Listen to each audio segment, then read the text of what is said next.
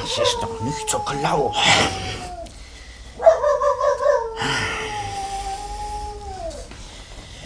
Dieses Mistvieh. Du, Mama, schläfst du? Ach, wo kann ich dann schlafen?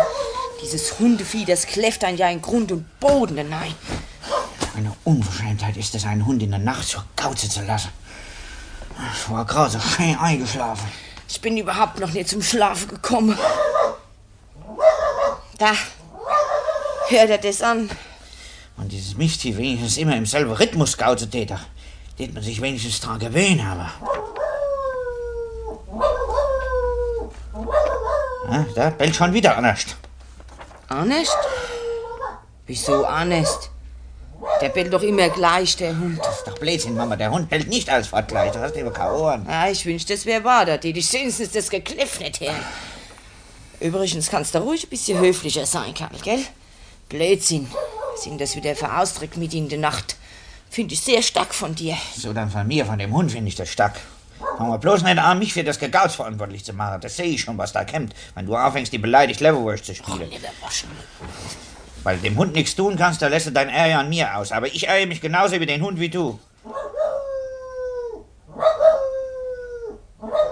Ha, ha, ha, bitte. Jetzt bellt er in fünffiesige Jamber. Ach, was babbelst du dann jetzt für ein Blödsinn zusammen, Karl? Wieso soll dann der Hund fünf Fies haben? Er bellt in fünffiesige Jambern, habe ich gesagt. Das ist ein Versmaß. Ne? Da drin hat der Kehl die Ephigenie geschrieben.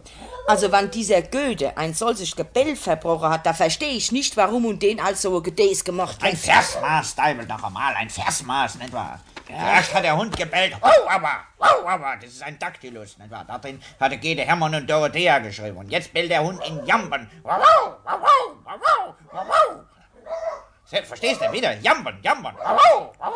Aber Karl, bist du dann verrückt? Jetzt fang doch nicht du auch noch an zu bellen. Es langt doch, wenn einer bellt. So was. Ja, dass jetzt auch noch die Hunde was vom Goethe bellen. Einmal müsste der Hund ja miet werden. Darauf spekuliere ich ja auch, aber ich habe neulich mal gelesen, dass ein Hund ununterbrochen halbe Stunde bellen kann. Na dann Prost. Dann hört er grad zum Frühstück auf. So, still. Jetzt hat er aufgehört. Ach, der wird schon gleich wieder anfangen. Fängt aber nicht an. Ach, wenn sie erst einmal aufgehört haben mit dem Bälle, da fangen sie nicht so schnell wieder an. Wann's der Herr Prokurist sagt, dann muss es ja stimmen, ne? Also bitte keine Anzüglichkeit, nicht was so eine Unverschämtheit. Also Karl, erlaube mal, wieso ist das jetzt von mir eine Wäre Unverschämtheit? dann von dir? Bellst du vielleicht? Von dem Hund ist es eine Unverschämtheit, beziehungsweise von diesem schönen Herr. Von dem sein Hund ist das doch offensichtlich. Also seit dieser Herr da oben eingezogen ist und sein Keder jede Nacht auf seinem Balkon lässt, hat überhaupt keinen Zweck mehr, sich ins Bett zu legen. Kann man nicht vorstellen, dass irgendjemand in der Nachbarschaft bei diesem schamlosen Gebell auch noch eine Minute lang schlafen kann.